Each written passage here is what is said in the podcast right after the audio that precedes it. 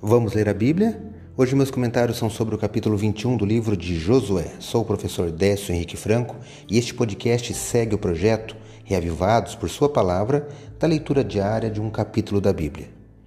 Este capítulo trata dos levitas, tribo que esperou todas as outras receberem sua porção para tomar posse de sua herança.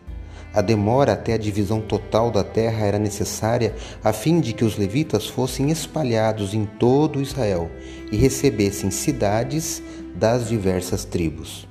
Os levitas não receberam terras, mas somente cidades em que podiam habitar. Dependiam dos dízimos e ofertas do povo para o seu sustento.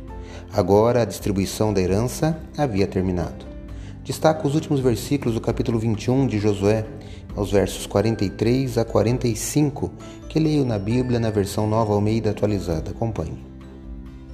Desta maneira, o Senhor deu a Israel toda a terra que, sob juramento, havia prometido dar a seus pais. Eles tomaram posse dela e habitaram nela.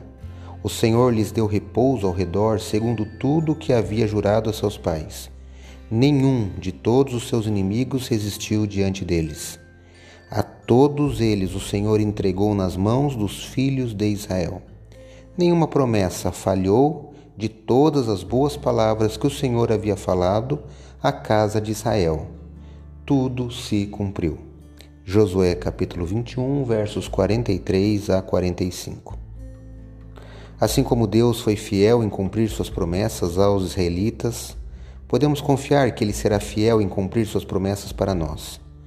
Ao considerar a fidelidade de Deus ao seu povo no passado, reserve algum tempo para refletir sobre suas promessas a nosso respeito.